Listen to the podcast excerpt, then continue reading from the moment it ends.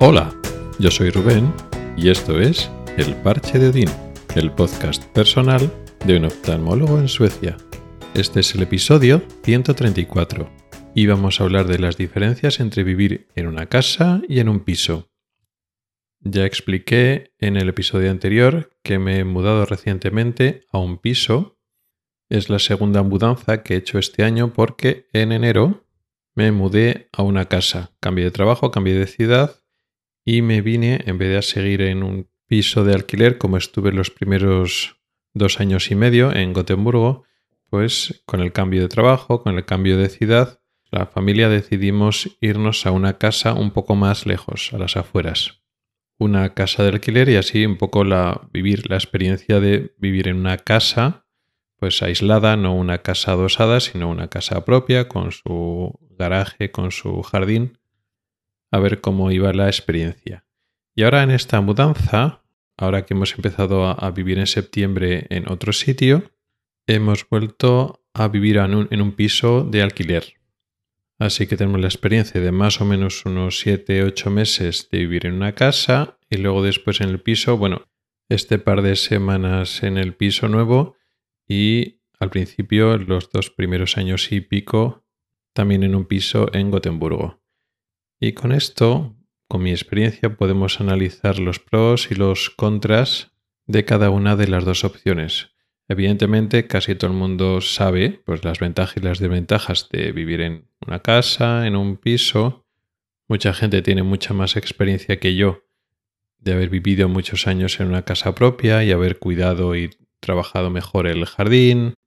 Y mucha gente sabe y entiende, bueno, pues las diferencias obvias. Pues si vives en un piso que es más o menos céntrico, pues la ventaja de vivir en el centro o más o menos en la propiedad las ventajas también de vivir apartado y las desventajas también de vivir apartado a las afueras. Y también, bueno, pues el jardín con las ventajas que tiene el jardín, de que puedes comer fuera y plantar cosas y todo el trabajo de jardín que a mucha gente le gusta. Todo eso es evidente y no voy a analizarlo ahora. No soy yo el adecuado ni este es el podcast adecuado para ello. Me voy a centrar en algunas diferencias que tienen que ver con Suecia y también alguna peculiaridad relacionada con la tecnología que no es específico de Suecia, pero mucha gente no sabe. Específico de, no de Suecia en concreto, pero sí más de Centro Europa y que en España no está tan tan desarrollado o no están tan acostumbrados, es el tema de que si tienes una casa, está la posibilidad de que tú puedas tener placas solares en tu propia casa. Aquí la legislación está mucho más avanzada que en España, aunque España va haciendo muchos progresos, evidentemente, pero aquí si tú decides poner placas solares o te compras una casa que ya las tiene instaladas, tiene la ventaja de que tu factura de electricidad baja mucho. Por una parte, cuando hace sol, lo que estás usando de tu propia electricidad que no tienes que utilizar de la red eléctrica y por otra parte, y quizá lo más importante, es que vendes la electricidad. La electricidad sobrante, la mayor parte del tiempo que estás soleado, tú no estás utilizando toda la electricidad que estás produciendo tus, tus placas solares. Así que esa electricidad se vierte en la, en la red y te pagan por ella. De hecho, aquí está bastante avanzado porque tienes tú en una aplicación, en tiempo real estás viendo la electricidad que consumes, pero la electricidad también que generan tus placas solares a tiempo real y con tu histórico de los últimos días, semanas, etcétera, y la electricidad que estás produciendo y que no gastas, la que estás vendiendo. Y te pone el balance de lo que te pagan por la electricidad que estás dando y lo que pagas tú por la electricidad que utilizas por la noche cuando está nublado. Y la verdad es que es un gran ahorro. No quiere decir que absolutamente todas las casas tengan, las más antiguas por ejemplo no, porque es más difícil la instalación, pero una gran parte de las casas más o menos modernas la tienen porque es que merece la pena. Otro tema es, por ejemplo, el manejo del calor. Aquí hace más frío, la calefacción es más importante y claro, calentar una casa no es como cuando estás con pues, un adosado que compartes una o varias paredes con casas vecinas o cuando estás en un piso, que el hecho de que haya vecinos arriba, abajo y en algunos lados, pues hace que una casa con varios apartamentos, varios edificios, pues conserva mejor el calor. A cada inquilino le cuesta proporcionalmente menos mantener la casa caliente, pues porque no está aislado como una casa. Efectivamente, las casas que se hacen aquí, los materiales se aíslan mucho mejor, están mucho más pensadas para soportar mejor el frío. Pero aun con esas, aunque aíslen mejor los materiales, mantener una casa caliente aquí es más caro que en España, lógicamente, porque aquí hace más frío. Y efectivamente, de los gastos mensuales de que te da la vivienda, uno de los más importantes es la calefacción.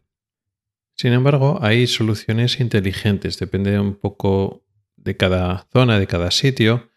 Hay algunas soluciones como por ejemplo la que teníamos en la casa de alquiler, que hemos estado la mayor parte de este año.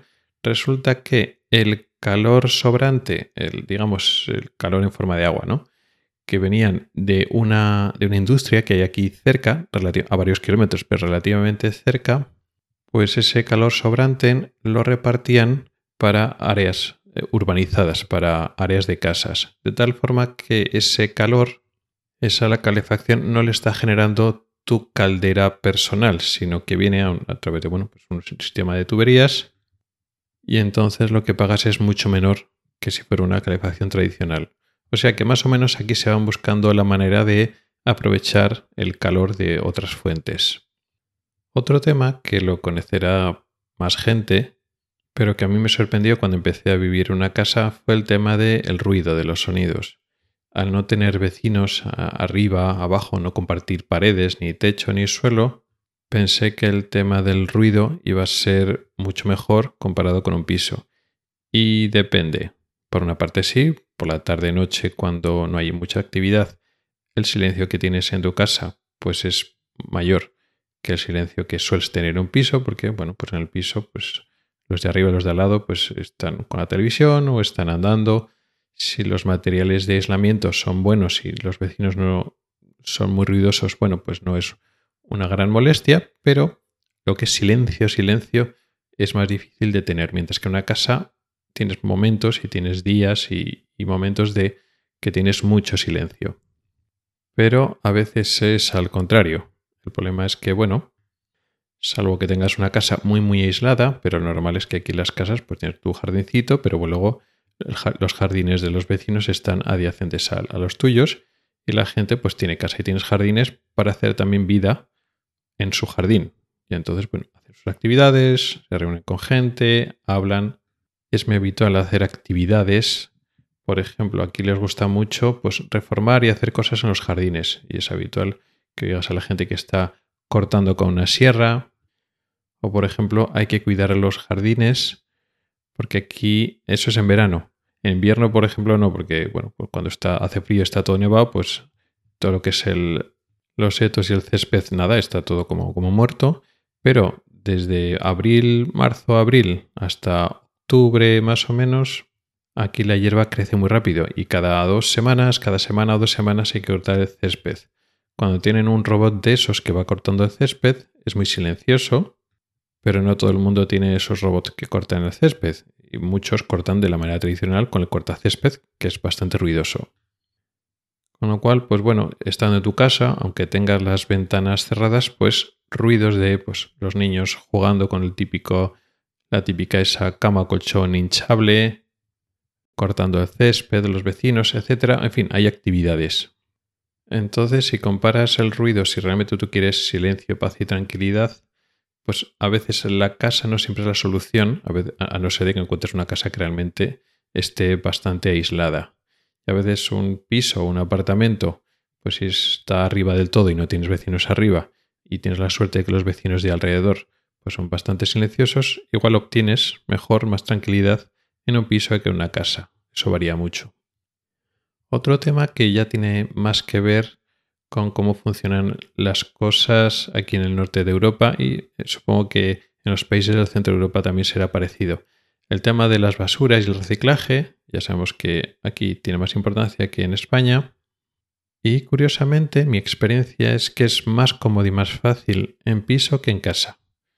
Cuando tienes una casa, pues tienes un centro de donde echar las basuras, por decirlo así, que está a una distancia. Tienes tu propia basura, tu propio pequeño contenedor de basura de orgánica en tu casa, en un huequito a la entrada del garaje o en el jardín, que van pasando, creo que era cada dos semanas, no sé, cada semana, cada semana o cada dos semanas, a, a tirarte a recoger esa basura, pero el resto, pues el papel y cartón, los plásticos, los metales, el vidrio, pues eso lo tienes que llevar a un lugar especial que suele haber en la propia organización, pero normalmente ya tienes que coger el coche. Entonces significa que, bueno, pues los diferentes bolsas con los diferentes tipos de basura, pues tienes que meterlos en el coche y aprovechar en un viaje que vas al trabajo, vas a comprar algo, pues con el coche llevarlo ahí y tirarlo. Eso en los pisos normalmente está mejor.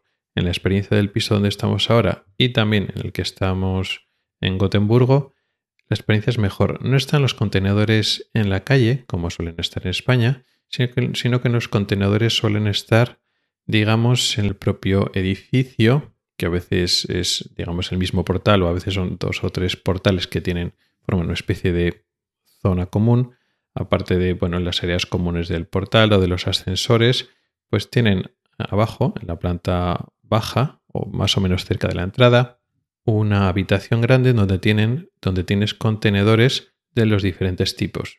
Entonces tú bajas en tu propia casa, por decirlo así, y puedes tirar todas las cosas, no tienes que preocuparte de coger el coche ni nada.